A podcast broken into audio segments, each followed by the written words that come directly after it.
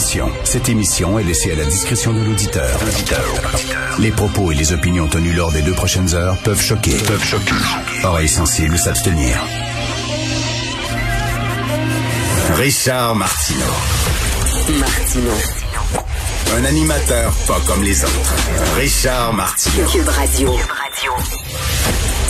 C'est ça. On est dans le rouge. Qu'est-ce que vous voulez dans le rouge? Trois régions dans le rouge pour, pour euh, 28 jours.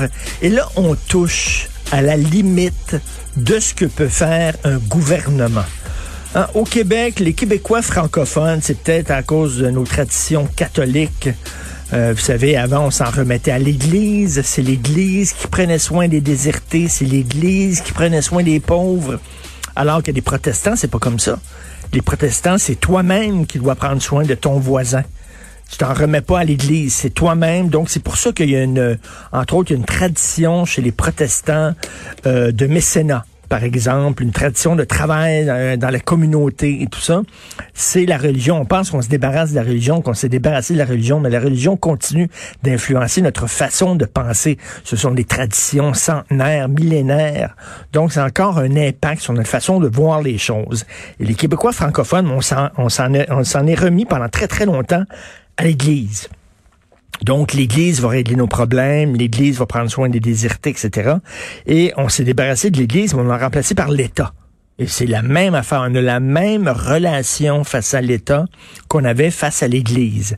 Ce n'est pas à moi à prendre soin de mon voisin pauvre euh, et à lui apporter de, la bouffe, comme font souvent les protestants, mais c'est à l'État. L'État va régler tous nos problèmes.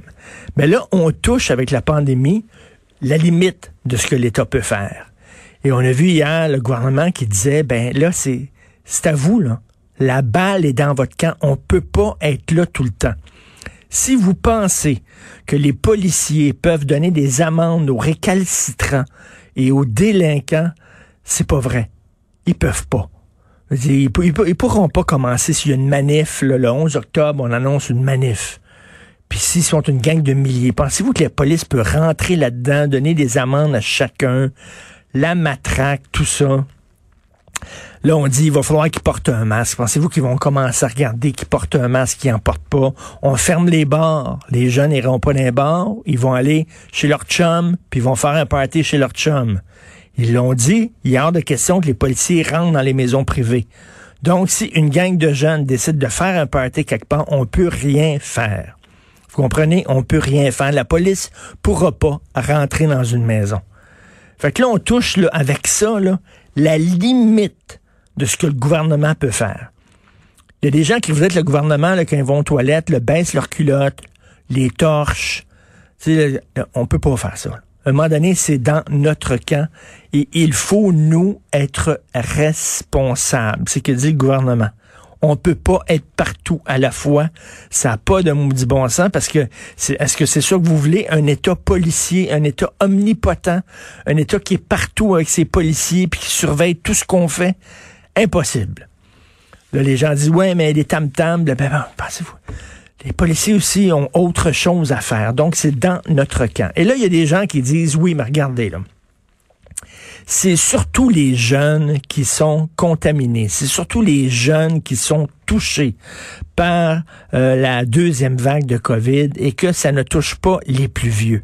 Ces jeunes-là sont en santé, ils vont s'en sortir, donc c'est beaucoup moins grave. Je vous invite à lire le texte de Isabelle Paré en page A8 du devoir d'aujourd'hui.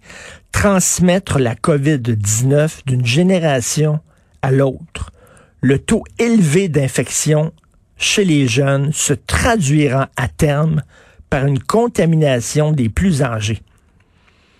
Et là, elle dit, plusieurs spécialistes et experts consultés par le devoir se disent inquiets du taux actuel d'infection observé chez les 20 à 39 ans.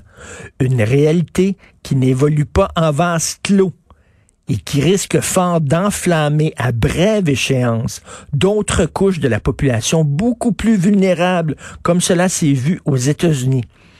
Elle dit, il y a une étude qui été euh, présentée aux États-Unis qui montre que la vague de contagion qui a frappé cet été les jeunes Américains a entraîné de façon claire une hausse des infections chez les plus de 60 ans, en moyenne 8,7 jours plus tard. Fait là, les gens qui nous disent, oui, mais c'est pas si grave, c'est rien que des jeunes, euh, les vieux sont déjà dans les CHSLD, donc, non, non, non, ça va se transmettre. Et comme dit Isabelle Paris, c'est comme une, une roche que tu lances dans l'eau, ça fait des ronds, ça fait des ronds, puis tu sais, ça s'élargit et tout ça.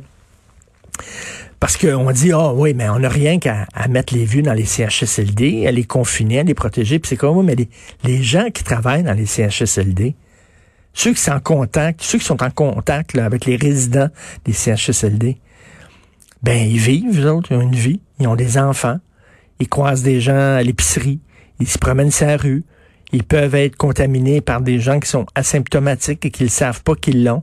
Et les autres, le lendemain, ben, ils vont travailler, ils vont dans un CHSLD, ils vont dans un hôpital, puis là, ben, ils transmettent ça à d'autres. Pas besoin d'être un génie pour savoir ça, là.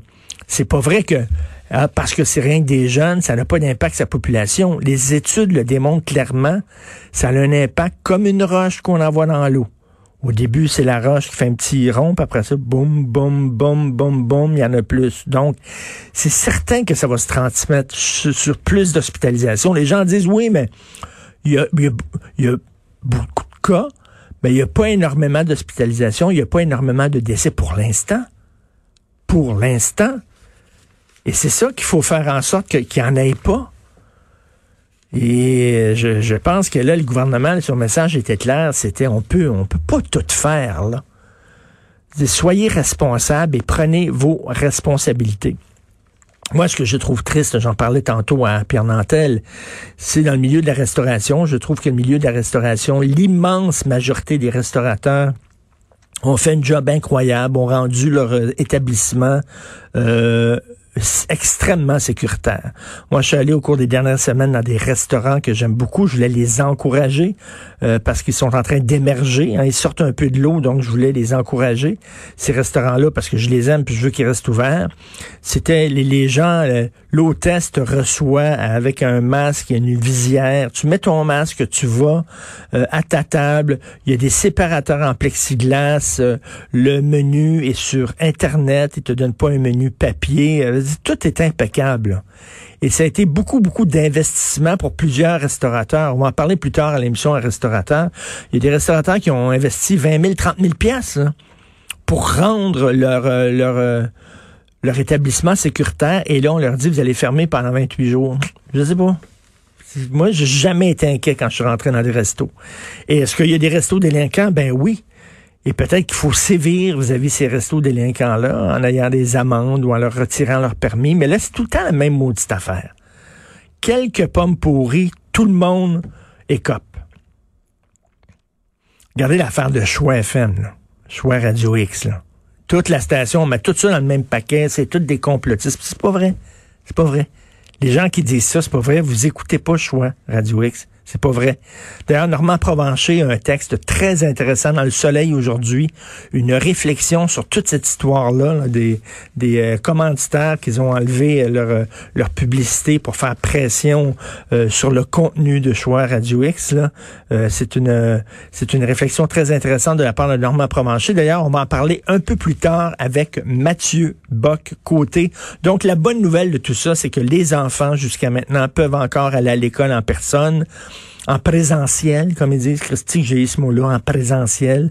Ils vont pouvoir aller à l'école, ils vont pouvoir socialiser, ils vont pouvoir voir leurs amis. C'est ça la bonne nouvelle. Le restant, nous autres, on va rester chez nous, il n'y a aucun problème.